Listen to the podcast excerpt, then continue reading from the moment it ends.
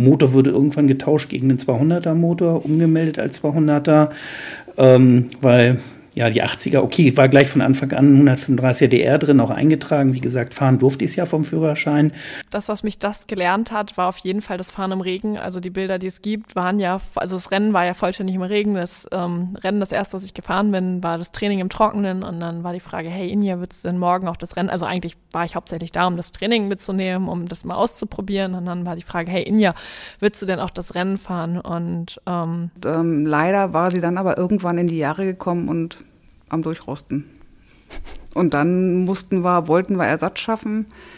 Und dann kam, dachte man, ja, dann bauen wir halt eine andere auf. Das war dann die gelbe geworden. Und im Endeffekt haben wir dann doch die blaue gerettet.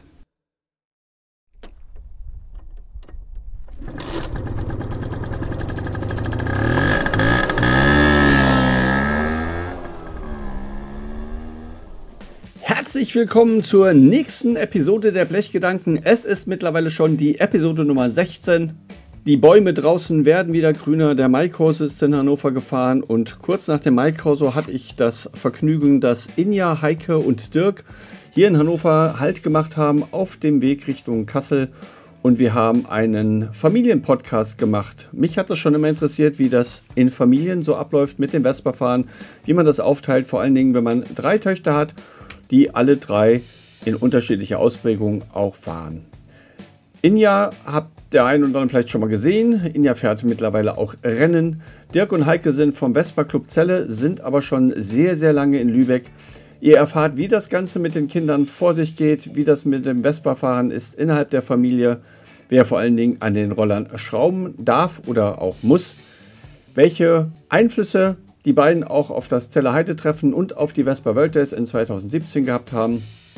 Ihr kriegt einen groben Einblick über die Vespa-Szene in Lübeck und vor allen Dingen, wie das Ganze abläuft, wenn man als junge Frau ein Rennen fährt. Ihr erfahrt auch etwas über die beiden Vespa-Roller Klecks und auch die SS 180 von den beiden. Ich wünsche euch total viel Spaß bei der Episode und wir sehen uns auf der Straße oder bei einem Treffen oder, oder, oder. Fahrt vorsichtig, fahrt sicher, habt Spaß, genießt den Sommer.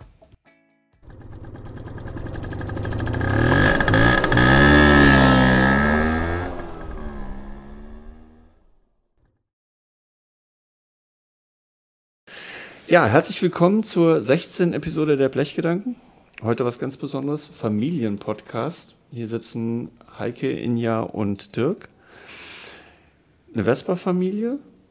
Dirk und wir kennen uns schon ein bisschen mehr. Inja hm, haben wir uns jetzt zwei, dreimal gesehen. Heike, wir kennen uns nur vom Sehen. Wir haben, glaube ich, uns noch nie intensiver unterhalten. Ähm, ich glaube, du bist so das wie ich, das ZDF, gerne mal in der zweiten Reihe, dafür aber sehr aktiv. Wir hören heute so ein bisschen, wie das ist, Thema Vespa, Hobby in der Familie, vor allen Dingen, wenn die Kinder anfangen, sich dafür zu interessieren und auch Rennen fahren. Und wir hören, glaube ich, mal einen Einblick in Richtung Vespa Welt in Celle. Da wart ihr beide sehr intensiv dabei. Wie das ist in Verbindung, ähm, Dirk und Heike sitzen in Lübeck mittlerweile und sind aber auch aktiv. Wie dann der Unterschied ist, wie man sich den, wie man einen Spagat macht. Ich würde sagen, feuerfrei. Inja, du darfst anfangen heute. Erzähl doch mal ein bisschen was. Wie bist du zum Roller gekommen? Äh, mit der Muttermilch schon aufgesogen oder nicht? Und welche Roller hast du sozusagen am Start als erstes unter dir gehabt? Ja, sehr gerne. Ähm, ja, grundsätzlich ähm, bin ich mit aufgewachsen. Also Vespas gab es bei uns schon immer irgendwie und auf den Treffen, also gerade das Heidetreffen, bin ich von klein auf gewesen.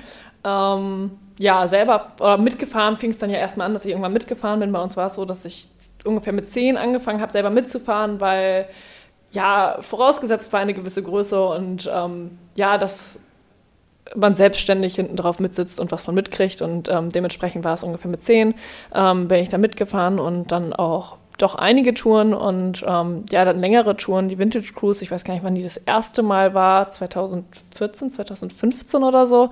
Ähm, eine Tour im Norden mit über 1000 Kilometer, die ich als Sozius gefahren bin.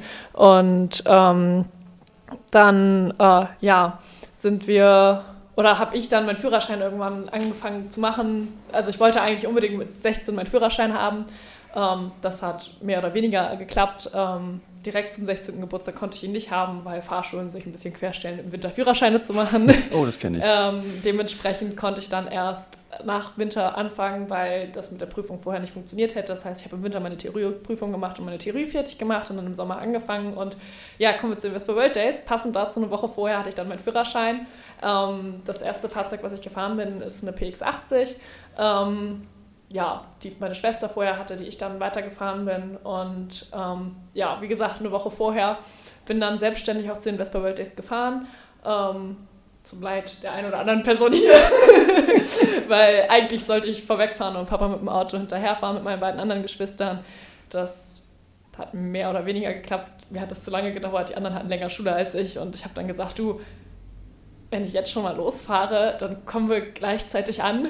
Und ähm, es hätte genauso funktioniert. Wir sind zeitgleich am Gelände angekommen und ähm, ja, die Tour hat wunderbar funktioniert. Von Lübeck nach Celle ist eigentlich nur geradeaus fahren. Ähm, zwei, dreimal abbiegen und dann kommt man schon an. Ähm, und ich bin da eher so, ja, probieren wir und irgendwie wird schon klappen. Und im schlimmsten Fall hätte ich angerufen und mich abholen lassen. Seitdem habe ich tatsächlich in meinem Portemonnaie einen Zettel mit der Telefonnummer von welchen aus Zelle und äh, von meinen Eltern, weil natürlich bin ich nicht mit einem funktionierenden Handy gefahren, sondern das hatte so seine Macken und ist auch gern mal ausgegangen. und er äh, hat das Ganze natürlich nicht unbedingt besser gemacht, aber ja, an sich funktioniert das alles sehr gut. Und ähm, ja, inzwischen fahre ich meine T5.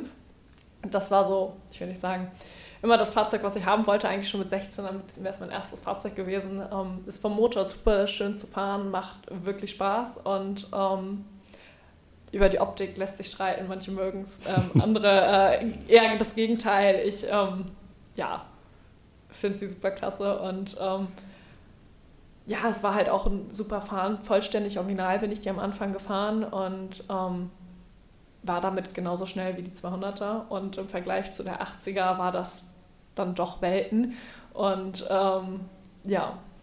Ja. Heike, wie bist du denn zum Rollerfahren gekommen? Über Dirk oder schon vorher schon? Nee, nee, nee, über, nee, über einen Klassenkameraden, der mich mitgenommen hatte dann und dann aber relativ zügig über zu Dirk rüber, sag ich mal, in den Freundeskreis mit reingerutscht. Ähm, anfangs immer nur als Sozius, bis ich dann irgendwann selber meinen Führerschein gemacht habe, weil meine Eltern nicht so viel vom Zweiradfahren gehalten haben. Wie das ja häufiger mal so der Fall ist. Ne? Also ja. wenn man als, als Mädchen, wir hatten das ja bei anderen Podcasts auch schon mal, da finden die Eltern das manchmal nicht so gut. Nee, überhaupt nicht. Und es gab ja früher auch nicht die Schutzkleidung oder sonst irgendwas. Es wurde kein Wert drauf gelegt. Und ja, ich bin halt, ich krieg den Helm und damit konnte ich dann mitfahren. Ja. Und was war deine erste PX? Ich habe dann, sag ich mal, seit 88, Sommer, Herbst 88, ähm, war ich in der Gruppe irgendwo mit dazwischen und bin halt immer hinten drauf mitgefahren. Ich habe dann während meines Studiums, ich sag mal heimlich, meinen Führerschein gemacht. Da war ich dann autark und habe dann 92 meinen Führerschein gemacht und die erstbeste bezahlbare Vespa war dann die gelbe äh, PX 80. Das ist die, die jetzt noch als Klecks. Nein, nein, nein, nein, nein, die, die fährt aber auch noch. Die steht okay. äh, meist in Celle, ist die immer noch geblieben. Die haben wir also immer so als Zweitfahrzeug in Celle stehen gelassen. Ähm, nee, die Klecks, die ist später aufgebaut worden. Ja, da komme ich gleich auch nochmal zu. So, so habe ich eigentlich dich das erstmal wahrgenommen, Dirk. Wann bist du denn zum Rollerfahren gekommen und wie? Ja, das war Ende 87, Anfang 88.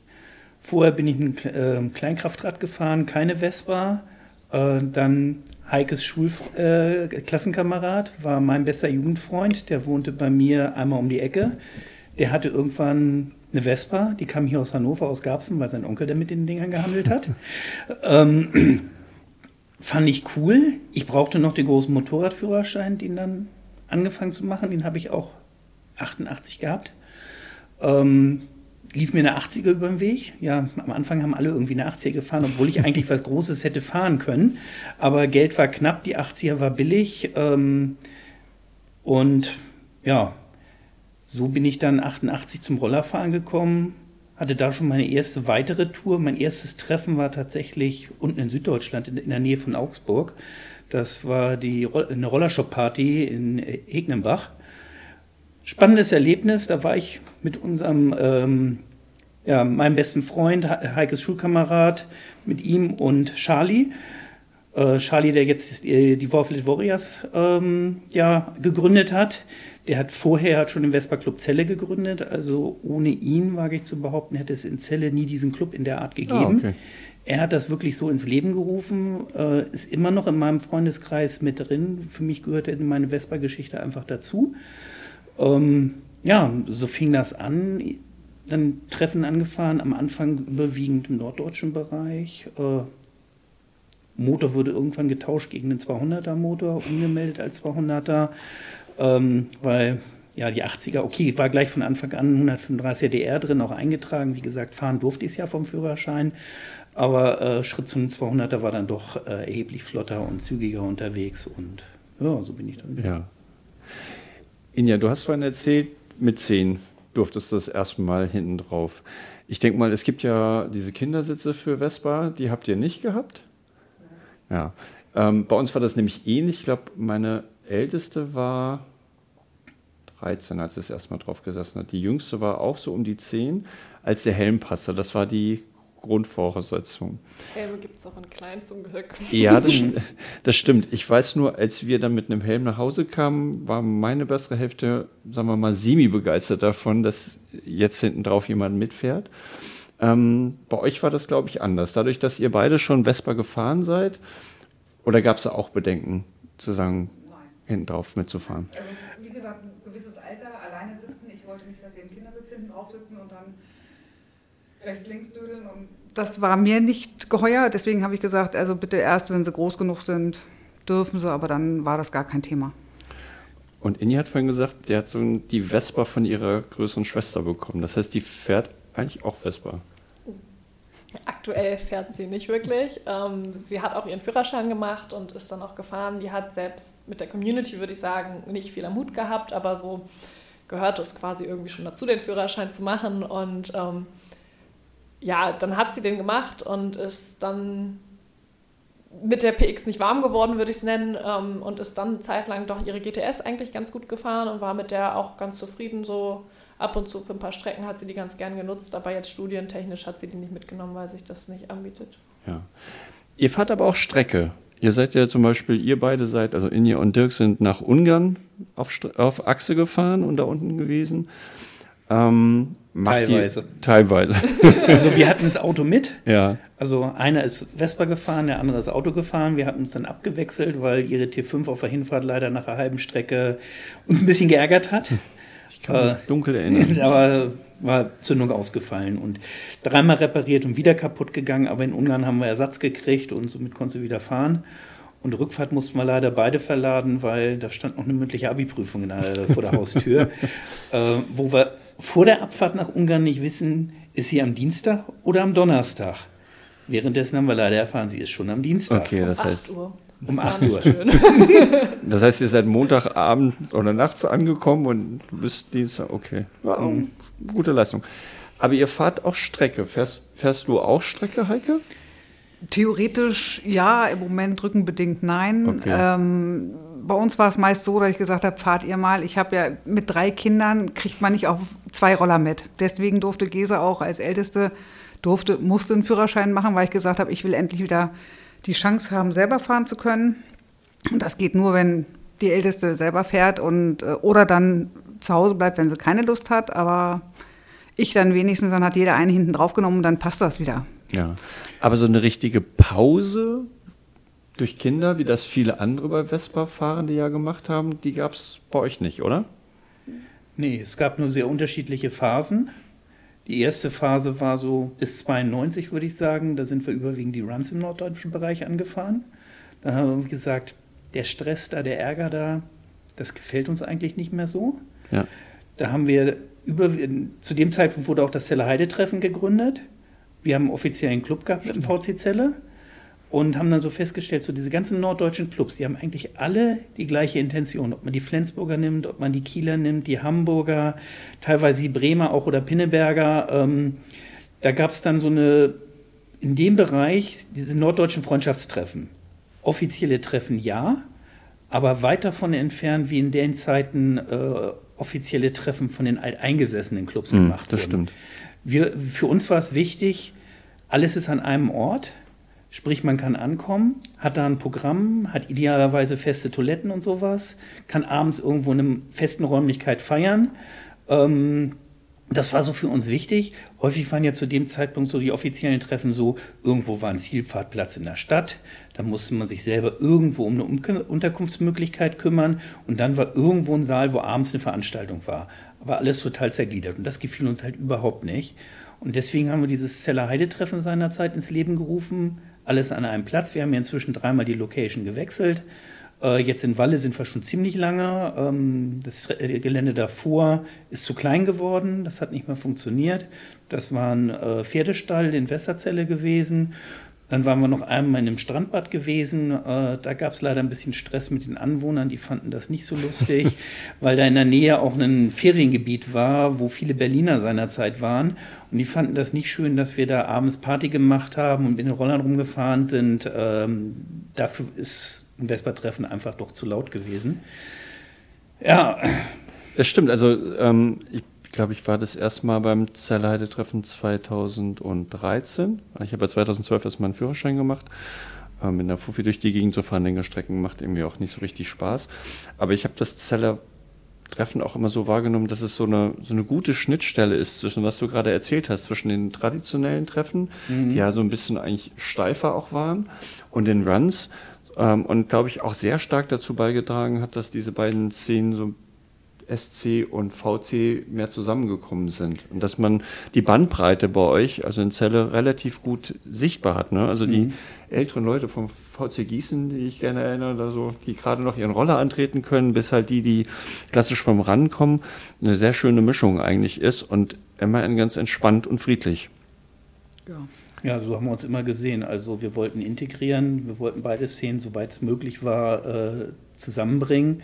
Bei uns war jeder Rollerfahrer willkommen, egal ob er eine Kutte getragen hat oder ja. ob er im Anzug kam. Das war uns eigentlich egal.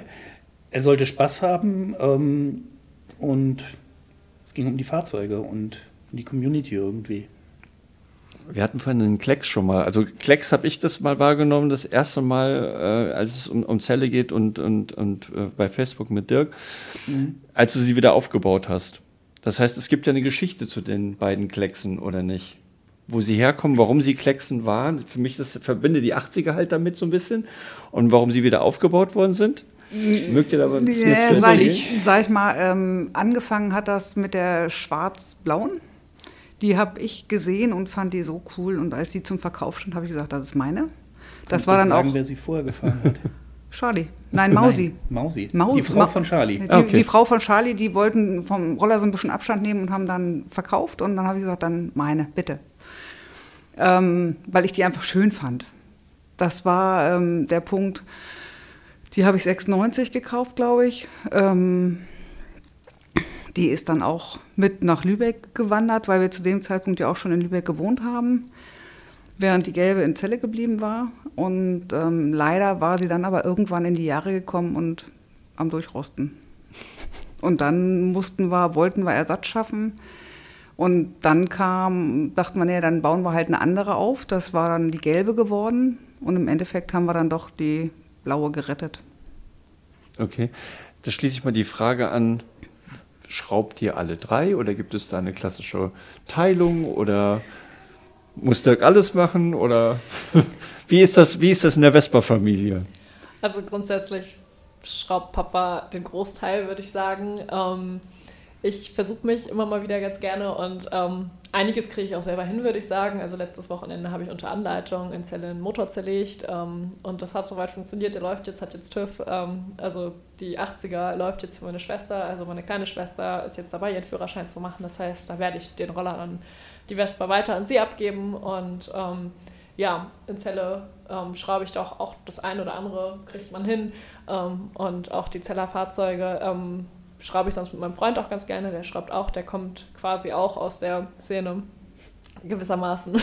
Und ähm, ja, doch, das ein oder andere Fahrzeug ist umständlich, wenn es in Zelle kaputt geht, erst nach Lübeck zu fahren. Und ähm, wenn ich selbstständig unterwegs bin, habe ich immer gesagt, ich möchte doch eine Grundkenntnis haben, ähm, etwas machen zu können und nicht immer nur auf Hilfe angewiesen zu sein. Also klar gab es das ein oder andere Mal, wo dann total Schaden ist. Also mit dem Klemmer kann ich dann auch unterwegs nicht viel machen. Also da bin ich dann aufgeschmissen, aber so Grundsachen wie theoretisch den Reservereifen rankriegen oder die Züge wechseln, das sind Dinge, die ich auf jeden Fall hinkriege, weil ich immer gesagt habe, unterwegs liegen bleiben und gar nichts machen können für Bagatell-Dinge fand ich doof. Und ähm, ja, ich versuche es immer gerne, mache gerne was und wenn es sich anbietet, ähm, ja. Das heißt, du schraubst mehr. Ja. Ich also, schraube gar nicht. Okay. Es gibt keine Schraube an der Vespa, die ich noch nicht bewegt habe. Das ist ordentlich, wobei das ist halt auch, wenn du, wie Inja, Inja schon richtig gesagt hat, das ist halt, wenn du einen alten Roller fährst, musst du ein paar grundlegende Sachen einfach wissen, weil wenn du auf der Strecke bist, Kleinigkeiten kann man oder sollte man beheben können äh, und ein Zug kann immer mal reißen, vornehmlich der Kupplungszug. Was ich nicht kann, ist schweißen und lackieren, aber alles andere mache ich selber. Du hast gesagt, die Klecks ist jetzt nur dazugekommen. Sie sind aber beide auch funktionstüchtig. Also ja. die eine geschweißen lassen und dann hast du das aber wieder. Ich habe einen Austauschrahmen gekriegt. Okay, aber du sagst, du hast nicht lackiert, aber die ist ja eine besondere Technik. also kann ich. Matt schwarz mit der Rolle und dann mit dem Schraubenzieher gekleckst. Es ist Farbe drauf, aber es ist nicht lackiert. Okay. Aber unverwechselbar dadurch. Definitiv, einen sehr hohen Wiedererkennungswert ja. haben sie. Äh, es ist eine sehr robuste Farbgebung, also irgendwelche kleinen Lackschäden oder sowas sieht man bei so einer Lackierart einfach nicht. Das stimmt. Das ist sehr alltagstauglich und es sind einfach auch Fahrzeuge, die viel im Alltag bewegt werden und genutzt werden. Und da ist es ganz praktisch. Ja. Ich habe das mit Mitte 90er Seite nach Lübeck schon gegangen. Ähm, in Lübeck hat ja auch eine relativ gute Rollerszene. Ne? Es gibt die Bäderbande, es gibt auch den äh, Rollerstammtisch, den Wurst, den es in Hannover auch gibt und in Wien. Gibt es nicht mehr? Okay, also es gab ihn auf jeden Fall mal. Ähm, aber ihr macht da relativ viel auch. Was ich immer so, also ich bekomme es jedenfalls über Facebook mit, da passiert eine Menge. Also Lübecker Rollerszene ist einerseits schön, aber manchmal auch ein bisschen kompliziert. es gibt unheimlich viele Scooterclubs in der Umgebung. Ähm, dann gibt es den offiziellen Club, den VC Lübeck. Als wir jedenfalls 94 nach Lübeck gezogen sind, hatte ich am Anfang echt so ein bisschen Schwierigkeiten. Gerade mit unserer Einstellung, wir sehen uns irgendwo zwischen der Run-Szene und der offiziellen Szene, äh, hatten wir in Lübeck Schwierigkeiten, Fuß zu fassen, was Vespa-Szene anbetraf. Okay, wir waren zu dem Zeitpunkt auch noch unheimlich viel in Zelle gewesen, weil wir da einfach einen echt gut funktionierenden Freundeskreis hatten und durch Kinder auch noch nicht gebunden waren. Klar hat man da mal einen Anroller oder Abroller mitgefahren, aber wirklich kennengelernt habe ich Lübecker Rollerfahrer, äh, glaube ich, erst nach 2000. Okay. Das hat wirklich lange gedauert. Ähm, dann tatsächlich auch aus allen Szenen dort, aus verschiedensten Clubs. Ähm, habe ich inzwischen echt Freunde oder auch welche, die in gar keinen Club sind. Ähm, ist ein unheimlich bunter Haufen dort. Ähm, ich komme mit vielen gut klar ähm, und fühle mich da inzwischen auch echt wohl.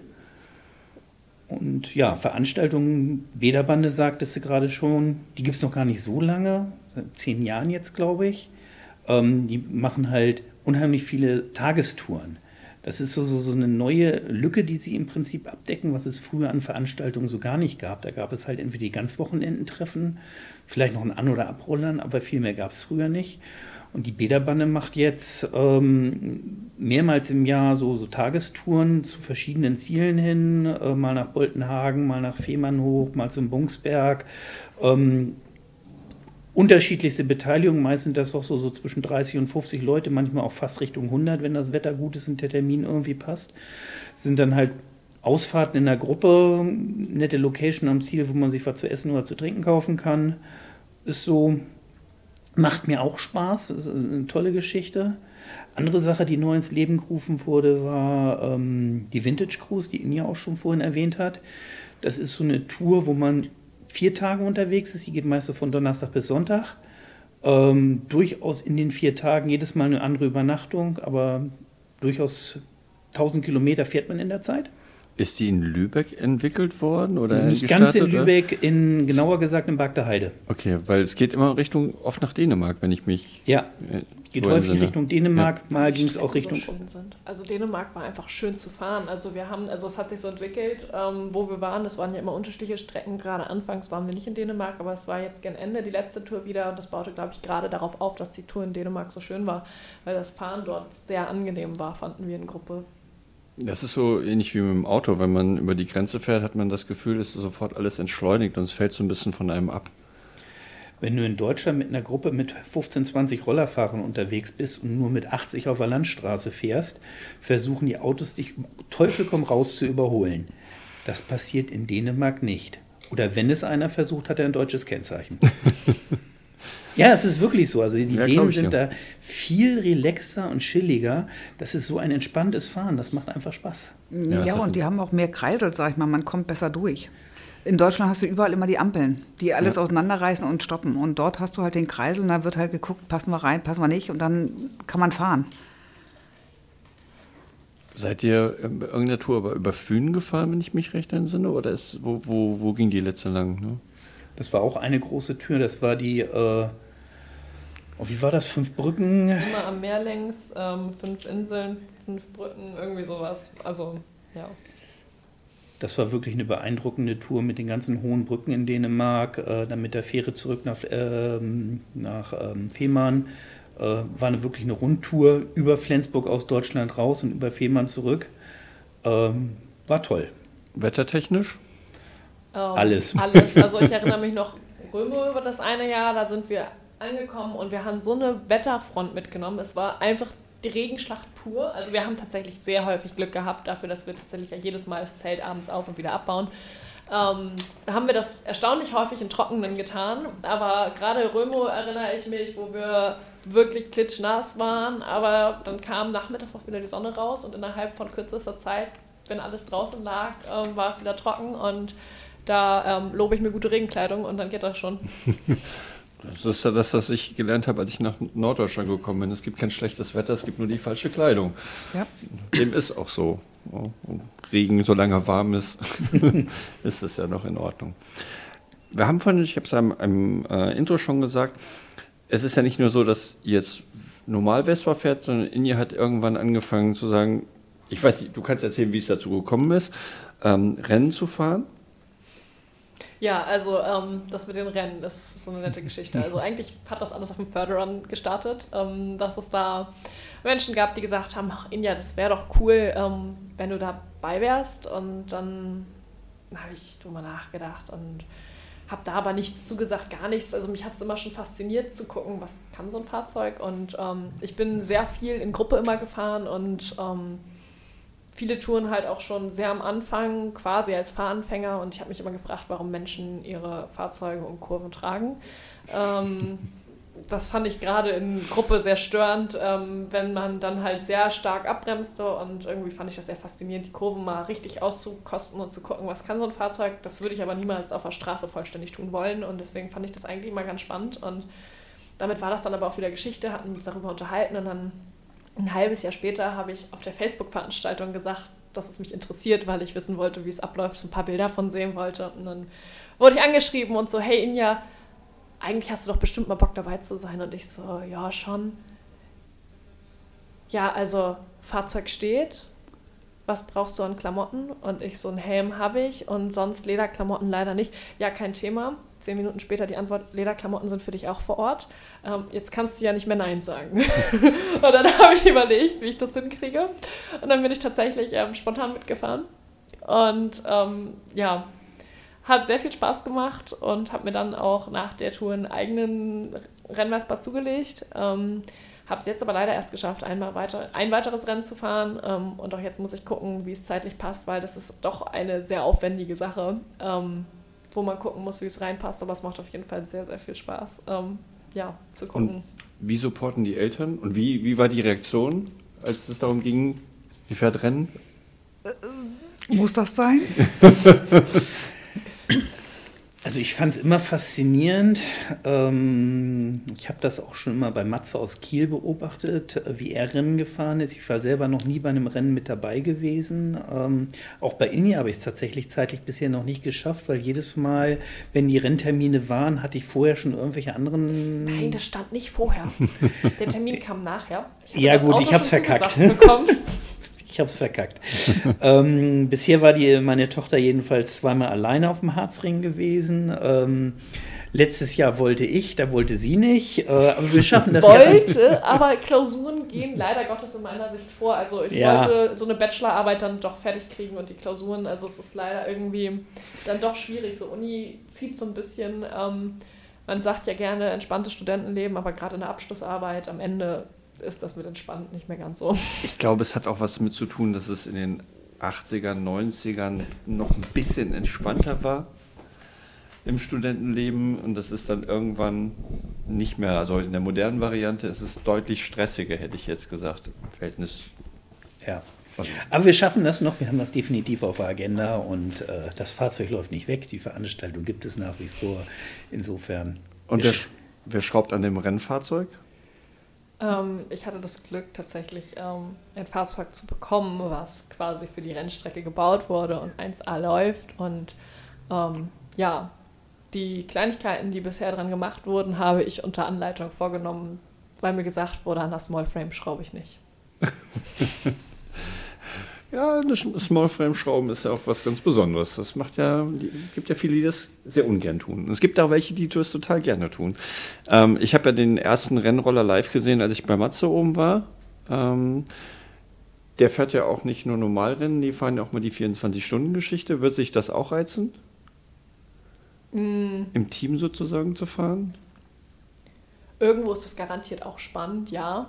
Bis jetzt hat sich das noch nicht so wirklich ergeben und ähm, ich würde mich da immer noch eher als Hindernis sehen, weil ich doch nicht, also wenn man sich das von außen dann anguckt, man selbst fühlt sich super schnell, aber man ist doch sehr weit davon entfernt. Die Leute, die das regelmäßig häufig machen, auch einige Trainings mitgemacht haben. Ähm, Matze fährt ja schon jahrelang, wenn du den siehst, wie der durch die Kurven geht, ist das was ganz anderes und ähm, weiß ich nicht, ob ich äh, dafür die geeignete Person wäre und ähm, das ist dann zeitlich dann doch nochmal aufwendiger und die Anreisen zu 24-Stunden-Rennen auch nochmal weiter und ähm, ja, also wenn sich das irgendwie ergibt, weiß ich nicht, wie ich mich entscheiden würde. Aber äh, ich bin da eher so jemand, mal gucken, was einem vor die Füße fällt und dann die Entscheidung treffen, vorher drüber philosophieren. Ist denn in der Rennszene eine ähnliche Frauen-Männer-Quote wie in der klassischen Vespa-Szene gefühlt? Ähm, die komplette Rennszene kenne ich so ja nicht. Also ich war jetzt zweimal sozusagen auf dem Harzring und ähm, ja, die war es kommt immer darauf an. Klassisch kann man nicht sagen, weil gefühlt in jeder Umgebung ist die Quote ein bisschen anders tatsächlich, habe ich das Gefühl.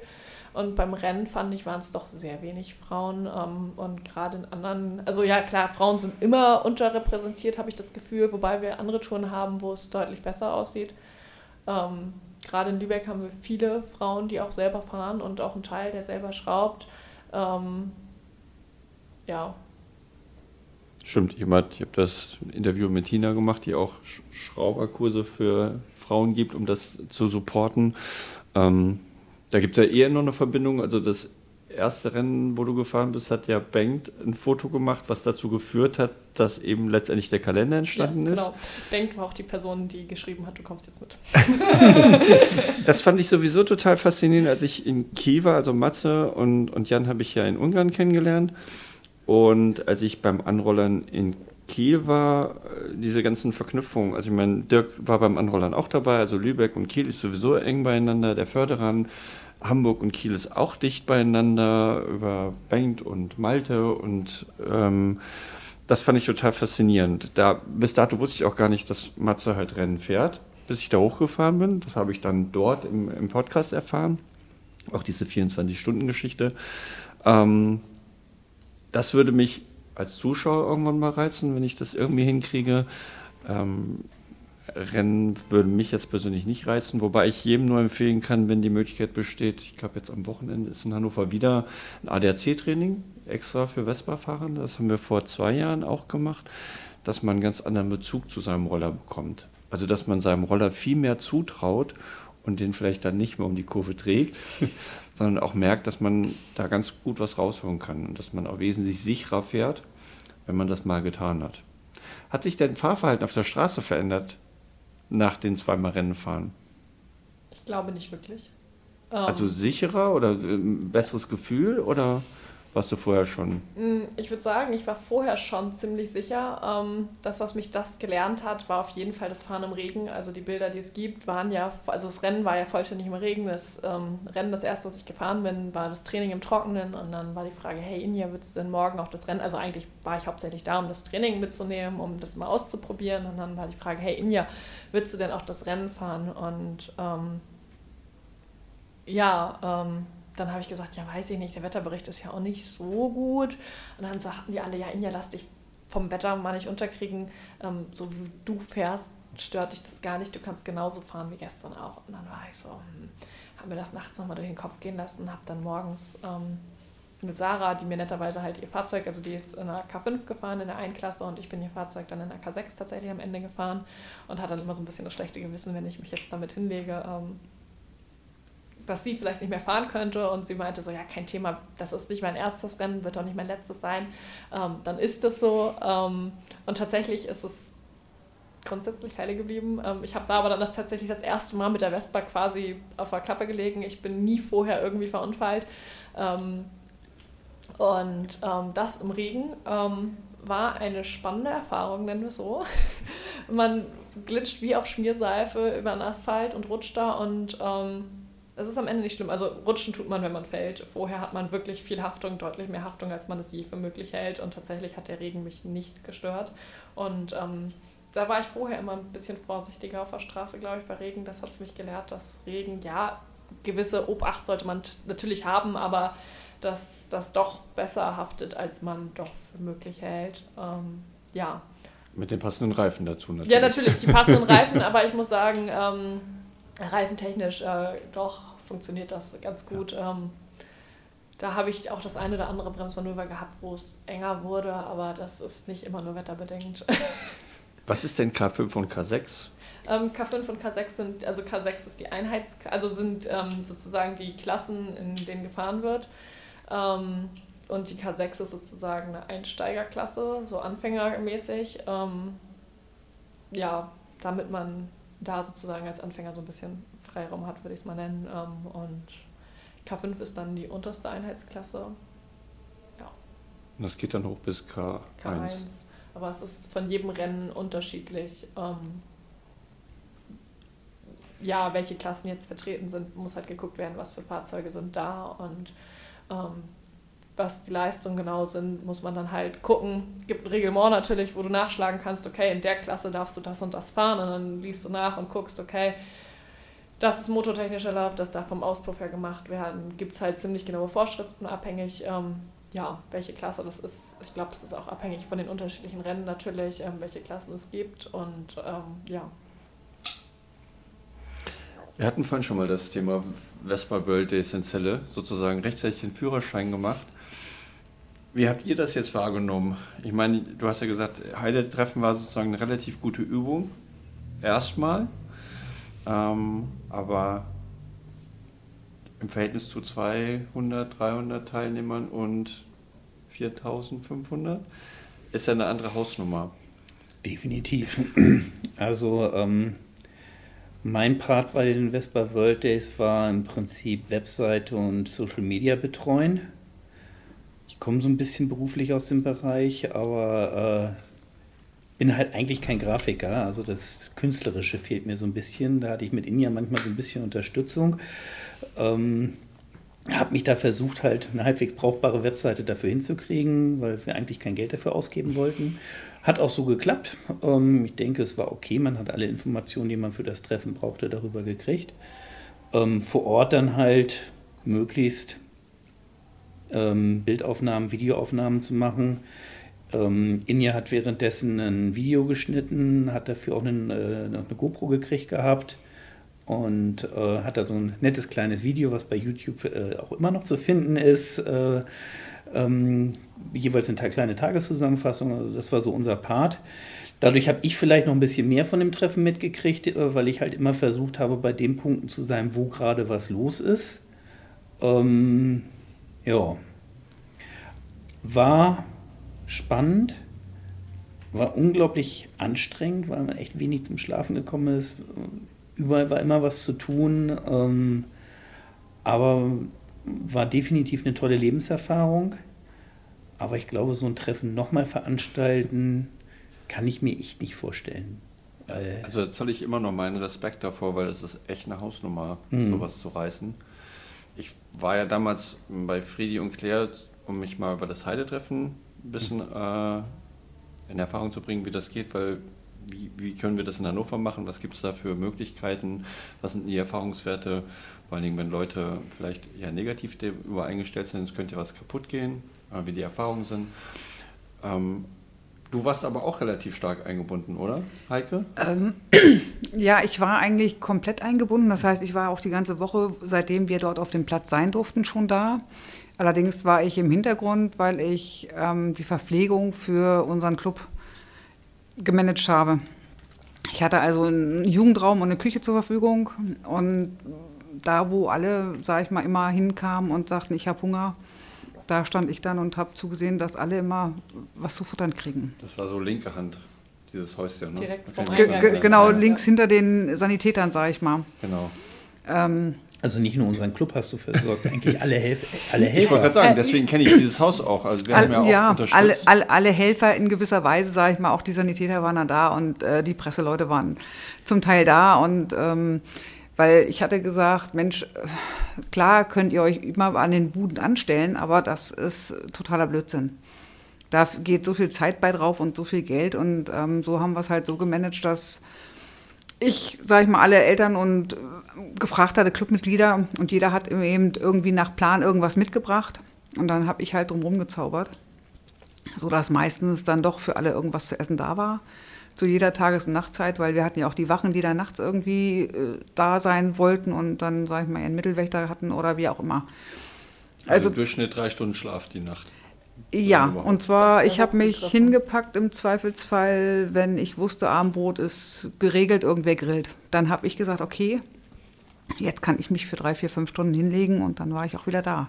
Ich meine, das ist ja ähnlich wie beim Heidetreffen, wo ich ja meistens auch eigentlich immer Frühstück mache, die letzte Thekenschicht vielleicht noch putzen und dann eben das Frühstück, so dass ich meistens ja auch nicht ganz so viel vom Treffen habe. Früher konnte ich durchmachen, kann ich leider heute auch nicht mehr.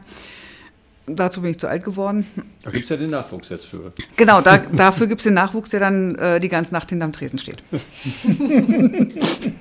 Ist ja nicht mehr, die Vorbereitungen laufen, denke ich mal. Es war jetzt, letztes Jahr war es ja auch schon, ja. trotz, also am Ende der Pandemie mit ein paar Auflagen, aber ja. freut ihr euch denn schon jetzt auf ohne Auflagen? Ähm, Sage ich mal so, Auflagen war das eine. Ähm, Vorbereitungen, glaube ich, laufen nicht wirklich, weil das ist so dermaßen eingespielt. Ähm, ja, man muss sich für die Geschenke, sage ich mal, das, was alle kriegen, drum kümmern vielleicht ein bisschen, aber ansonsten wird im Vorwege, glaube ich, nicht so richtig viel. So ein bisschen was so getränketechnisch, dass das vorher abgesprochen ist. Klar, sowas muss gemacht werden. Ähm, das läuft aber hauptsächlich über einen Vorstand, dass das alles geregelt ist, beziehungsweise die delegieren ein paar Aufgaben.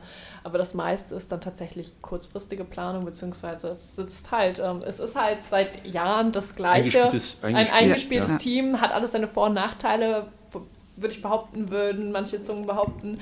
Ähm, weil es gibt halt den Satz, haben wir immer so gemacht und manchmal ist halt, haben wir immer so gemacht, nicht immer das Klügste, aber ähm, haben wir immer so gemacht ähm, und dann wird das auch so gemacht oder teilweise wird auch was geneuert und geguckt und es ändert sich, es ist dauerhaft. Also gerade letztes Mal war doch einiges im Wandel und ein bisschen was hat sich hinter der, hintenrum geändert, aber es funktioniert trotzdem sehr gut und ich denke mal, es wird auch wieder so eine spontane, also relativ spontane Vorbereitung werden. War das letztes Jahr doch wieder als Demonstration angekündigt? Ne? Ja. Das war zwischendurch zwei, drei Jahre, war es dann irgendwie nicht so richtig möglich? Das ist immer schwierig. Also je nachdem, wie die Zelle gerade zu dem Zeitpunkt drauf ist. Ja. Ähm, klar, Versicherung und Demonstration ankündigen, das muss man im Vorwege tun. Aber sage ich mal, den Platz haben wir sicher. Die freuen sich, wenn wir kommen. Ähm, da brauchen wir nicht viel euch, machen. Ne? Ja, und die, die haben parallel immer ihr Schützenfest. Und wenn die Schützen fertig sind, kommen die immer zu uns rüber. Oder ein Teil, nicht alle, aber ein Teil. Ein Teil von uns ist dann auch mal auf dem Schützenfest. Das greift Hand in Hand quasi. Ich Ja. muss ja zu meiner Schande gestehen, dass ich immer nur ein Tagesgast bin. Ich übernachte ja eigentlich nicht. Schlecht. Ähm, deswegen kriege ich die was. Schützen wahrscheinlich mit. Äh, Die kommen Samstag Nacht, ich würde sagen, um drei. Also das Dorf Walle sagt wirklich, wir sollen kommen. Ja, das glaube ich. Also wir gehören da inzwischen wirklich zur Dorfgemeinschaft mit dazu mit unserer Veranstaltung. Äh, Wir sind da gewünschte Gäste und sollen auch jedes Jahr wiederkommen. Und das ist noch was ganz Besonderes, wenn man sozusagen aus Celle kommt und eigentlich nicht in dem Dorfgemeinschaft. Oder gibt es jemand bei euch im Club, der aus Walle kommt? Weil das ist ja immer so, ich kenne das ja, ich bin ja aufs Dorf gezogen worden und man wird nicht so richtig integriert. Es dauert sehr lange und wenn du dann noch von außerhalb kommst und trotzdem so integriert bist, dann ist das schon was, ich glaube, das ist ein besonderes Lob. Ich weiß nicht, wie das erste Mal gelaufen ist, wie wir überhaupt das erste Mal an dieses Gelände rangekommen sind. Keine Ahnung. Ich glaube, das war Ingo oder Boris. Boris könnte das gewesen sein, als er in der Tourismusinfo in äh, Winsen gearbeitet hat, weil Walle gehört ja zu Winsen. Ich glaube, darüber ist das eventuell. Äh, das Gelände ist optimal. Ja. Ja. Von der Lage, von der Größe, von der Anordnung, von den Einrichtungsmöglichkeiten. Ja, das, was halt nicht so ganz optimal ist, ist der Kindergarten nebenan, wenn irgendwer wieder irgendwas in der Sandkiste verbuddelt oder da gab es früher ja kein. Gab's das? Ja, Es gab ja dort früher auch keinen Zaun. Nicht? Das Okay. ist, ist im Laufe der Jahre gewachsen, sage ich mal, dass der Kindergarten auch vergrößert wurde. Ganz am Anfang ähm, war das ja nicht so. Und wir haben ja, sage ich mal, dieses Heidetreffen jedes Jahr eigentlich gemacht, egal mit Kind und Kegel auf jeden Fall. Wir hatten unsere immer mit. Wenn sie keinen Bock hatten, durften sie auch zu Oma und Opa, aber im Normalfall waren sie dabei. Die Älteste ist dann halt manchmal lieber zu Oma und Opa gegangen, weil sie einfach mit der Menschenmenge nicht viel anfangen konnte. Ähm, aber ansonsten haben wir eben auch gerade in der Zeit, als unsere Kinder vom Club her klein waren, viel Kinderanimation. Ähm, Birte hat dann immer vom DLRG die ganze Spielekiste mit angeschleppt, wo alles gemacht werden konnte. Und wir hatten auch immer irgendwas am Start, sage ich mal, ob T-Shirt malen, ob ähm, wirklich Kinderprogramm, Kinder schminken. kind, Kinder schminken. Also es war wirklich. Ähm, Also die Kinder Das- wurden geschminkt, Ja. die Ja, durften nicht die Teilnehmer schminken. Also sozusagen. manchmal artete das an. also manchmal gab es auch die Situation, dass irgendwelche Also Kinder geschminkte dann Teilnehmer gibt es auch immer wieder mal, auch manchmal nachts mit dem Edding oder so. Das gehört auch Ja dazu. gut, das ist Ja, aber sag ich mal, mit dem Älterwerden der Kinder fiel das meistens ein bisschen weiter hinten runter. Ich meine, jetzt haben wir wieder die nächste Welle, dass wir wieder kleine Kinder im Club haben. Wird sich zeigen, ob da jetzt noch was ähm, wieder auflebt, sage ich mal. Es war ja für uns auch so eine Win-Win-Situation. Wenn einer sich um eine Kinderbetreuung kümmert, kann, man, kann er sich ja wirklich um mehrere Kinder kümmern. Genau, anderen und dadurch konnten machen. wir als Eltern mithelfen und arbeiten und nicht jeder musste sich um die eigenen Kinder irgendwie nebenbei kümmern und konnten das sogar noch als äh, für unsere Gäste auch mit anbieten, wodurch das gerade so, so vor zehn Jahren ist das echt zu einem Familientreffen geworden, wo viele unserer Gäste also auch kleine Kinder mit dabei hatten. Vorher Und- schon. Überlegt mal bitte, Ja. ähm, vor zehn Jahren waren die schon zehn. Ja gut, okay, noch eher, ja, die Zeit rennt. das merkt man dann an den Kindern, ne? Ja, natürlich. wenn die Kinder groß werden, genau. Wie alt ist die eure Älteste? 24. Ja. Ich kenn's. Ich habe ja nur zwei Mädels zu Hause, aber Die wird 24. 23, Entschuldigung, sie wird erst 24. Die wird 25 dieses Jahr. Okay, sie ist noch 23, sie wird im Juli 24.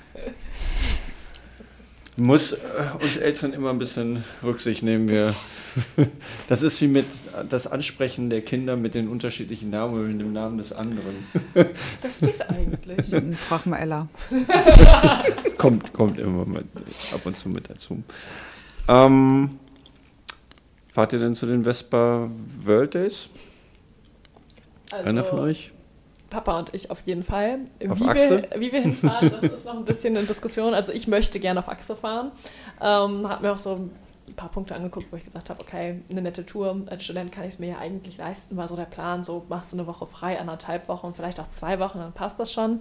Dann startete das Semester und die erste Veranstaltung, die ich reinbekommen habe, ist eine Pflichtveranstaltung den Montag vorher, sodass das entspannt eine Woche Zeit sich nehmen, um hinzufahren, schwierig wird. Ich bin gerade in Diskussion, ob ich an dieser Pflichtveranstaltung auch digital teilnehmen kann. Der Vorteil von Corona online ist doch irgendwie präsenter geworden.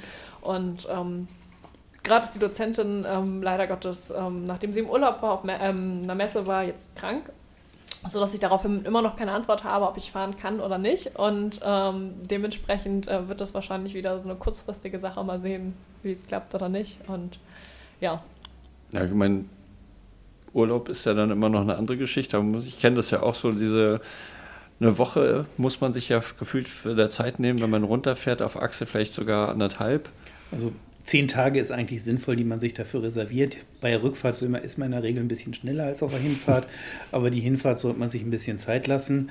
Ähm, ich tendiere dazu, das Auto mitzunehmen. Ähm, ich habe einen Caddy, wo man hinten zwei Roller reinschmeißen kann was wir auch in Ungarn ja seinerzeit schon so gemacht haben. Und da war es eine Riesenrettung, äh, als Ineas T5 da äh, zwischendurch der Meinung war, Diva zu sein.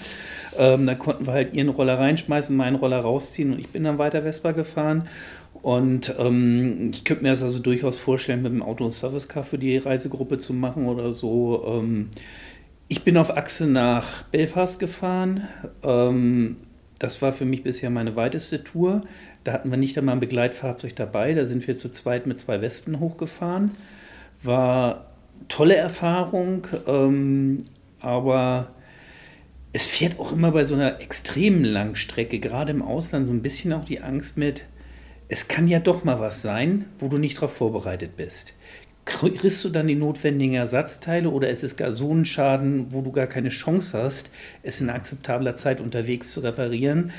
Ähm, und wie gesagt, deswegen tendiere ich zurzeit ein bisschen mehr auf Sicherheit. Äh, und wenn man wirklich schon eine lange Anreise in den Knochen hat, ähm, hat man nicht mehr so die Motivation vor Ort noch zu fahren. Ja. Und das ist jetzt gerade, was mich bei der Schweiz reizt, ähm, wieder ins Hochgebirge zu fahren, vor Ort Pässe zu fahren. Ich war vor einigen Jahren schon mal auf der Vespina gewesen in der Schweiz und da sind wir halt auch wie immer im Auto angereist und man hatte wirklich vier Tage lang nur Hochgebirgspässe. Ja. Und ähm, insofern tendiere ich halt dazu, Auto mitzunehmen und vor Ort viel zu fahren. Sicher fahren würde bedeuten, dass man vielleicht mit einer GTS fährt, eine also GTS würde ich sagen, Thema Belfast fällt mir da ein. ähm, da sind die beiden nämlich mit Papas mit einer PX gefahren und der andere hatte eine GTS und wer es liegen geblieben ist, war die GTS. Okay. Also ähm, unbedingt Sicherheit ist es dementsprechend nicht. Ich Kommt bin in Lübeck gestartet, mein Kumpel ist in Celle gestartet und wir wollten uns in Papenburg treffen, weil das bis dahin so, so eine keilförmige Strecke ja. war. Ich war in Papenburg, er ist auf der halben Strecke mit gerissenem Zahnriemen liegen geblieben. Okay, ich meine, äh, nach Belfast ist Ingo ja mit der Königin gefahren. Ja. Auf Achse. Also das. Äh, es kann funktionieren, das muss kann, aber nicht. Ja, aber ich glaube, davon sollte man sich, glaube ich, nicht abhalten lassen. Genau, das ist es. Es kann bei jedem Fahrzeug was ja. passieren, ja. egal was man nimmt. Und ähm, ja, optimistisch sein und gucken, man mhm. ankommt. Mit der Hund, du hast, ich komme ja mal auf die Frage nach dem Motto, gibt es Roller, die ihr gerne mal fahren wolltet oder besitzen wollen würdest? Du hast ja schon eine, von der ich weiß, dass sie sehr schön ist. Ähm, würdest du mit der so eine lange Strecke fahren? Oder ist das auch mehr Kurzstreckenfahrzeug in Anführungszeichen, also, also Radius 100, 150, 200 Kilometer? Ich bin tatsächlich, also mein Liebhaberfahrzeug ist meine SS 180, die äh, witzigerweise äh, genauso alt ist wie ich. Also zumindest ihre Erstzulassung ist mein Geburtsjahr. Ähm, wir haben nochmal festgestellt, sie ist baujahrtechnisch schon ein Jahr älter. Na gut, ist halt so. Aber als ich die Annonce gesehen habe, Roller mit meinem Baujahr im Nachbarort, 20 Kilometer von mir entfernt, ähm, angerufen, Termin gemacht zur Besichtigung und sofort schockverliebt. Also ähm, ich fahre sie gerne. Ich bin sie auch durchaus schon auf Langstrecke gefahren. Vintage Cruise ist das Thema. Gerade am Anfang war wirklich der Schwerpunkt darauf. Ähm, wir fahren viele kleine Städte an und machen eine kleine spontane Ausstellung auf irgendwelchen Marktplätzen. Mit den Rollern. Und mit den Rollern. Und ähm, die erste Vintage Cruise bin ich mit Sozia gefahren. Da ist Inja hinten drauf gewesen. Das war auf der SS. Waren das und, nicht sogar zwei, die wir auf der SS hm. gefahren sind? Also ich bin mindestens drei sogar schon mit der SS gefahren. Ähm, also diese Tour bin ich häufig mit ihr gefahren. Und wie gesagt, das ist an einem Wochenende 1000 Kilometer. Ähm, aber gemütliche 1000 Kilometer. Also da werden keine Rennen gefahren. Wenn man mal 70 fährt, ist man schon fast schnell. Ähm, Wobei das Fahrzeug deutlich schneller ist. Also das zeigt mir durchaus auch mal die 100 auf dem Tacho, wenn ich es will. Aber ähm, sie wird bewegt, sie wird viel bewegt. Ich war jetzt letztes Wochenende damit in Kiel gewesen beim Anrollern. Ähm, und ja, das ist das Fahrzeug, was meins ist. Okay. Ich habe da keine Wünsche mehr offen irgendwo. Kann ich verstehen, das ist ja auch ein, eigentlich mein Lieblingsmodell. Ähm, Lasse ich mir aber noch offen. Äh, ist eh kein Platz mehr da. Ist zwei Fragen, die ich dazu habe. Die eine stelle ich gleich. Ähm, zwei Leute auf der SS 180, Tage unterwegs, eine Packliste von euren Sachen. wie, viel, wie viel Raum, wenn ihr, ihr habt gesagt, ihr habt gezeltet, was, was hat man da drauf und wo hat man es drauf und was, auf was muss man verzichten?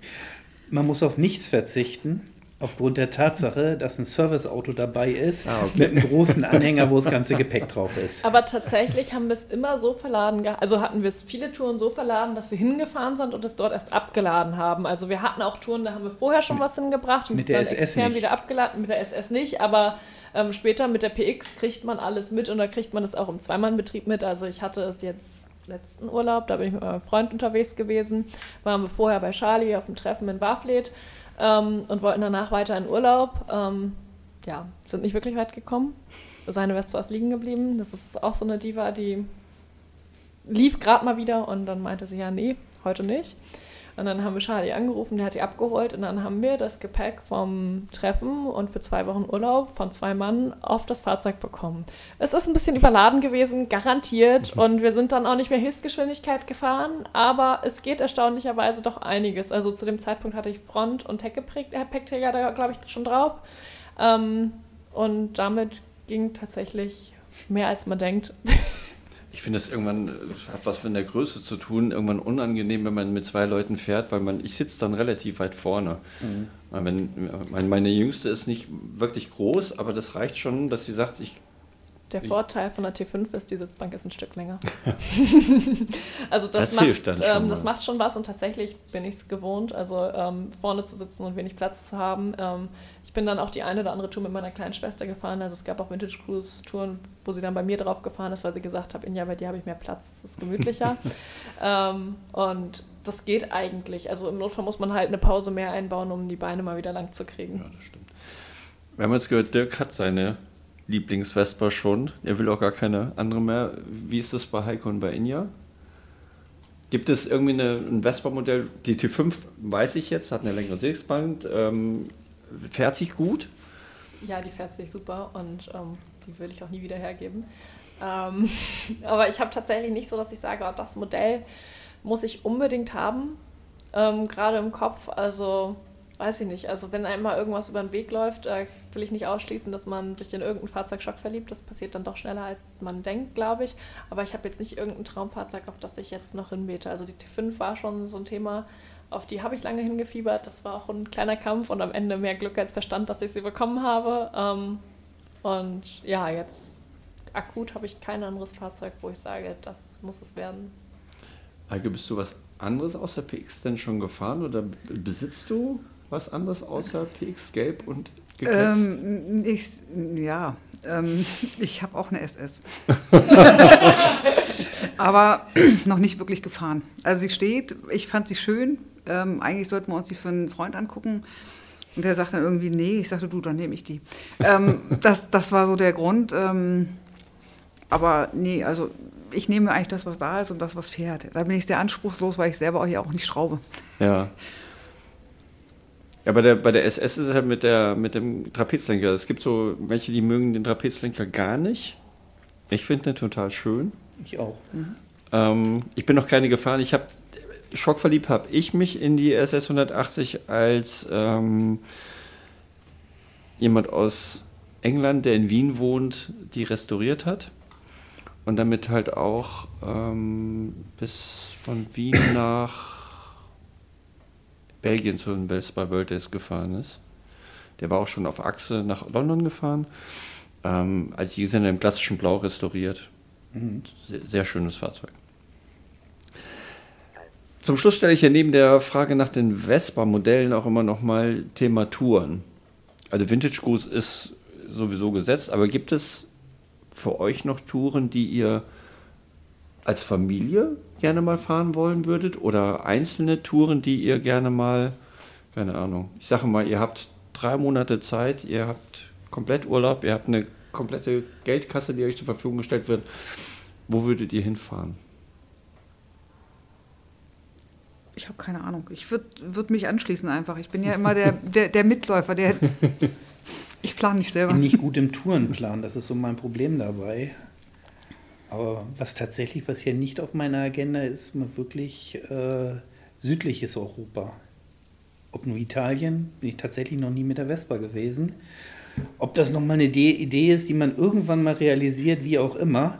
Problem ist, von Norddeutschland hat man schon mal die ersten 1000 Kilometer Anreise durch Deutschland. Das ist so. Ähm, das ist so ein bisschen immer was abschreckt. Ähm, Wo es schnell hingeht, ist halt, wenn man ins Ausland will, nach Dänemark. Dänemark ist auch super schön, aber auch schon einige Touren gefahren. Ähm, unheimlich beeindruckend fand ich Nordirland oder auch Schottland. Das war wirklich unglaublich schön, dort mit der Vespa zu fahren. Ähm, Ungarn, ja, war nett von Strecken, die man gefahren ist, aber nichts, was so, so, so absolut in Erinnerung geblieben ist, wo ich nochmal sage, da muss ich nochmal fahren. Ja, da sind mir die Autofahrer negativ in Erinnerung geblieben, Ja. weil die gefahren sind wie die letzten Henker Ja. und überholt haben an den Stellen, wo man nicht überholen sollte. In Kombination mit schlechter Straßenqualität Genau. und so weiter. Also zum Fahren hier war Ungarn kein schönes Land. Nee. Sonst war, waren gut organisierte World Days, aber ähm, Man konnte auch die eine oder andere schöne Tour am Wasser lang machen. Ja, Ja. das ging ja um den Balaton so ein bisschen rum.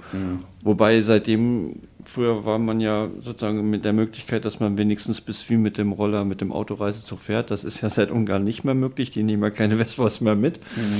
Ähm, das wäre sonst die Möglichkeit gewesen. Das ist wirklich ein Problem, jetzt, weil du Ja. sagst, auch nach Interlaken runterzufahren und mal durch die Berge zu, zu fahren. Das ist halt echt eine Anreise. Ne? Roberto macht ja auch das Buchstreffen. Das ist halt, man, man fährt nicht mal eben schnell da runter. nein. Na, da brauchst du mindestens mal, naja, wenn Mit du zwei Fahrern schafft ja. man es mit dem Auto an einem Tag, Ja, aber danach bist du auch gerädert. ich wollte gerade sagen, es macht keinen Spaß. Das ist nur Kilometer fressen, aber wie gesagt, mit zwei Fahrern geht's. Ähm, aber wie gesagt, das äh, seinerzeit die Vespina, das war ähm, unglaubliches Erlebnis. War seinerzeit die erste, wo ich dabei war, wo, wo die Veranstaltung noch ein bisschen anderen Charakter hatte. Jetzt ist er ja teilweise auch mehr ein bisschen Richtung Rallye. Ich weiß nicht, ob ich der Rallye-Fahrer bin. Das habe- hat mich bisher nie so gereizt. Ich fahre dann lieber in der Gruppe mit und muss nicht selber mich ums Navigieren und Routen und so weiter kümmern. Ähm, Das ist ein bisschen wie früher das Anrollern in Zelle, wo man dann auch mal einen Zettel in die Hand bekam und dann nicht wusste, was, da sind so viele Pfeile drauf, was mache ich denn damit? Am grünen Schild. Braucht es Ist ja- eigentlich immer einen Beifahrer, der den Zettel im Blick hat und die Umgebung. Ja. Jetzt kann ich das, aber jetzt gibt es in Zelle die Zettel nicht mehr. Auf meinem Zettel habe ich jetzt eigentlich gar nichts mehr drauf, was ich gerne noch wissen wollen würde. Wenn ihr noch was habt, was ihr schon immer mal sagen wolltet, könnt ihr das jetzt tun. Ansonsten sch schneide ich das raus. Ich würde auf jeden Fall sagen, herzlichen Dank. Ich hoffe, es hat euch Spaß gemacht. Ja. Und es war auch nicht so schlimm wie es wird spannend, sich nachher selber zu hören. Auch da kann ich nur sagen, man gewöhnt sich da echt daran. Das Aber ist, nicht innerhalb von einer Podcast-Folge. nee. Den können wir ja wieder aber da ich ja hören. versuche eigentlich immer nur eine Podcast-Folge pro, pro Person oder pro Thema zu machen, Ausnahme war Markus, weil er sozusagen die Podcast-Folge 0 war, die ja in 2018 aufgenommen worden ist, aber nicht mit dem Hinblick auf den Podcast, sondern ähm, im Rahmen dieses Interviews von seiner 80 Tage um die Welt, habe ich gesagt, äh, dann mache ich eine Ausnahme. Ich versuche mal verschiedene Themen zu machen. Wie gesagt, herzlichen Dank, dass ihr da wart. Gerne. Ihr wollt nachher noch weiter, ihr müsst noch in meine alte Heimat in die Richtung fahren. Morgen erst. Morgen erst. Heute bleiben wir in Zelle. Okay, fahrt ihr nochmal zurück. Ja, Sehr schön. danke. Gerne. Ein Anhören eines Podcasts ist häufig so wie eine wunderschöne Tour mit der Vespa. Wenn sie vorbei ist, tut das immer ein bisschen weh. Ich hoffe, ihr hattet sehr viel Spaß mit der Familiengeschichte von Inja, Heike und Dirk. Stellvertretend auch für die beiden anderen Töchter. Mir hat das Ganze sehr viel Spaß gemacht. Ich kenne Dirk jetzt schon ein paar Tage. Ich freue mich auch schon jetzt auf das Heidetreffen in diesem Jahr. Das letzte Augustwochenende ist das Ganze wieder soweit. Ich finde es toll, wie die beiden oder vor allen Dingen alle drei sich engagieren, damit wir Vespa-Fahrenden die Möglichkeit haben, unser Hobby bestmöglich auszuleben auf Treffen oder, oder, oder. Für die nächste Episode bin ich gerade dabei, mit Jeff in Kontakt zu treten. Jeff ist der Präsident des Vespa Clubs Kanada, der momentan eine Menge zu tun hat mit den Vespa World Days. Ich bin gespannt, wie da der aktuelle Stand ist. Jeff kenne ich, wie gesagt, seit den Vespa World Days in Celle. Er war damals mit seiner Frau hier und wir haben ihm vom Vespa Club zwei Roller zur Verfügung gestellt. Ich bin schon ganz gespannt. Das Ganze wird allerdings auf Englisch stattfinden. Jeff hat zwar deutsche Wurzeln, aber die Sprache, in der er einfach zu Hause ist, ist Englisch. Nehmt es mir nicht übel, aber ich denke, die Breite unserer Szene verträgt auch mal einen englischen Podcast. Bis dahin, bleibt gesund, genießt die Zeit des Rollerfahrens jetzt bei den Tagen, wo, es, wo die Sonne mehr scheint und wo vor allen Dingen auch die Landschaft erblüht. Wir sehen uns auf der Straße oder Fight.